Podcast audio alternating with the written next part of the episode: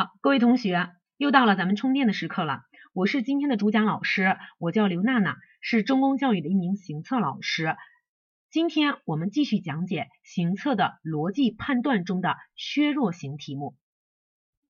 所谓削弱型题目，在考试中一般会包含以下三种问法：第一，以下哪个选项最能削弱上述结论？第二，以下哪个选项最能反驳上述结论？第三，以下哪个选项最能质疑上述结论？这种题目的题干特点，一般是题干当中会有一个论据，同时呢会给出大家一个结论，而我们说这个论据和结论之间，它们是存在一个漏洞的，或者说是论据不足以支撑这个结论。那么这时候。所谓的削弱此结论，就是需要我们把论据和结论之间的这个漏洞给它找出来。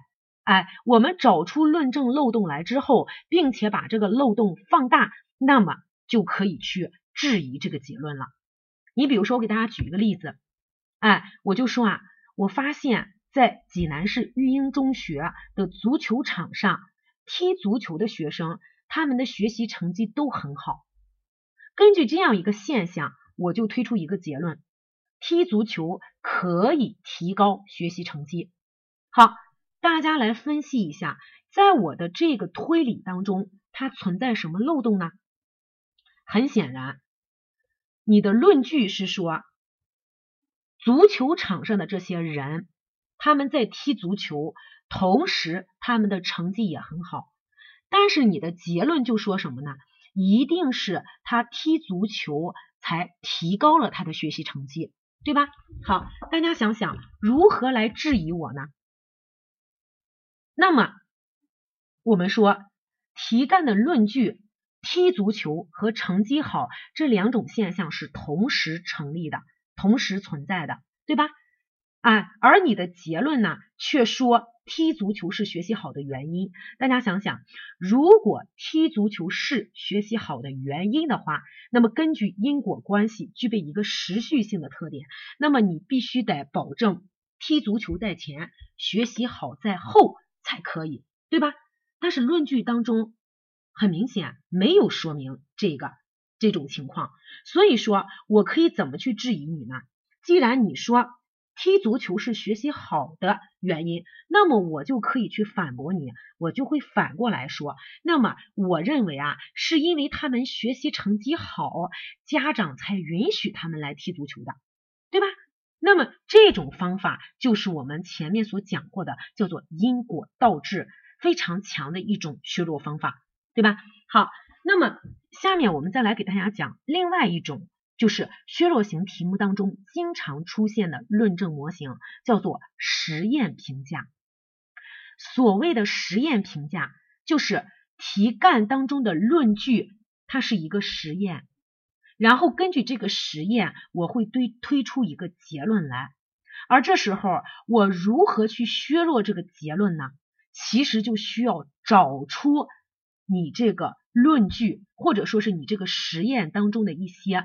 问题所在，比如说，我现在啊，让大家去设计一个实验，那么我们来去验证一下镁离子与黄瓜产量之间有什么关系。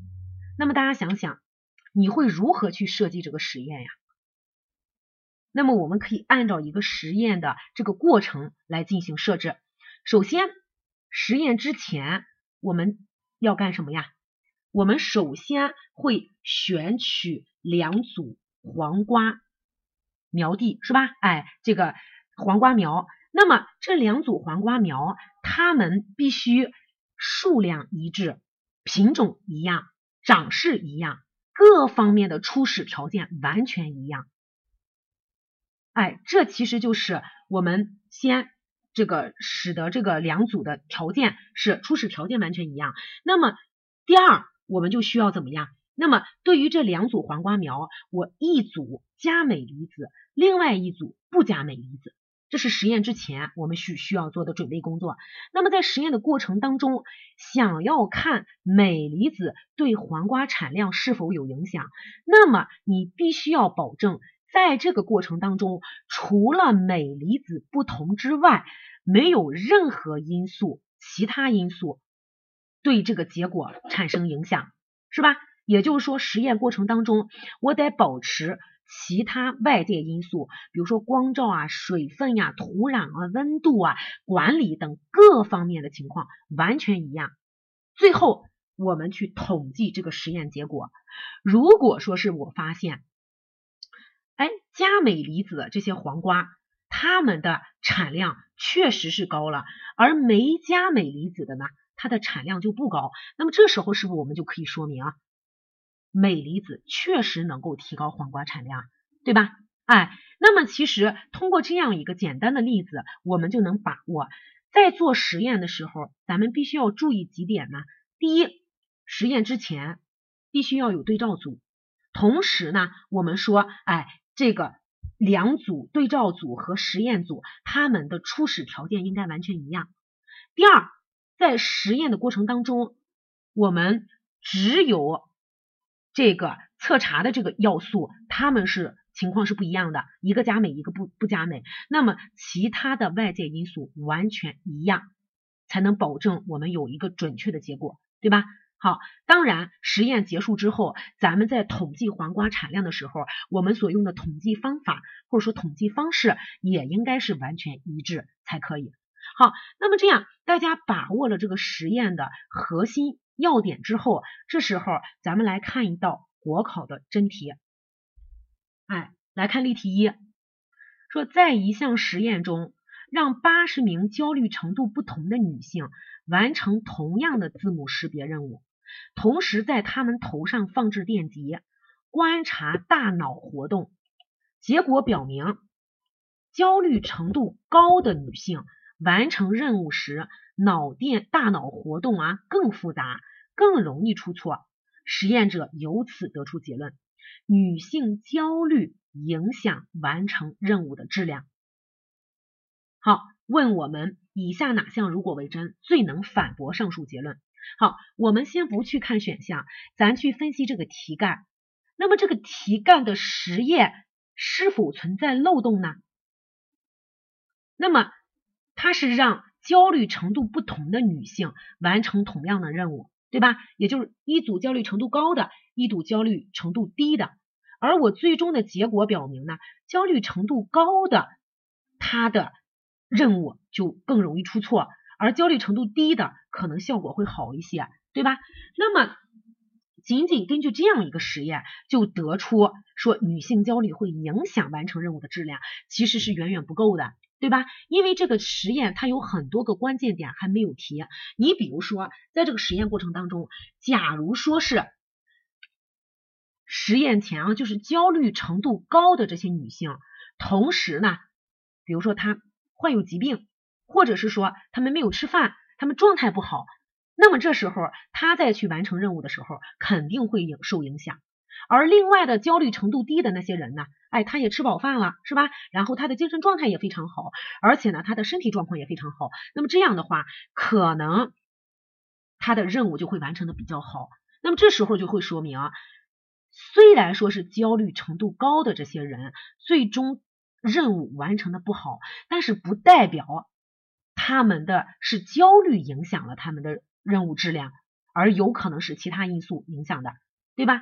啊，或者是说我还可以怎么去质疑它呀？那么你想想，在这个实验过程当中，比如说焦虑程度高的这些女性，在做实验的过程当中，她受到外界的干扰了，是吧？哎，有人突然推门进去，影响她了，而实验焦虑这个这个焦虑低的这些女性呢，她就没有受影响，那是不是也可以说明问题啊？对吧？其实我们就是根据刚才所讲的，我们需要把这个实验的整个过程捋一遍，看它实验前、实验中和实验结束后是否存在一些漏洞，来最终削弱或者加强这个结论。好，那这时候我们分析完了之后，再去看选项。A 选项说，焦虑程度高的女性与其他女性相比，在实验前对任务不熟悉。这是不是就说明本身你在选取做实验的这些对象，他们就是存在初始条件就是存在不一致的，初始条件就是不一样的。那么这时候很显然，这个结论的得出不一定就是焦虑影响的，有可能是初始条件不一致影响的，因为他对任务不熟悉嘛，肯定就会更容易出错。那么再来看 B，说女性焦虑时，大脑会受到思绪的干扰而无法这个专注。好，那么大家再来看这个选项，是不是它是可以什么呀？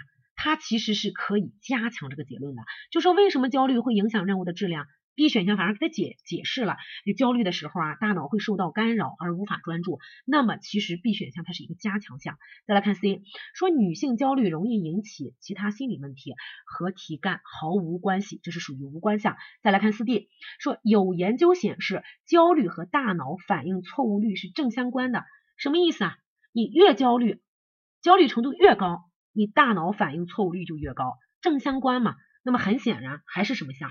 加强项，所以说这个题目通过我们这个对于实验过程的一个分析，那么选出 A 选项来是非常容易的，是吧？那么这个题目的难度也并不大。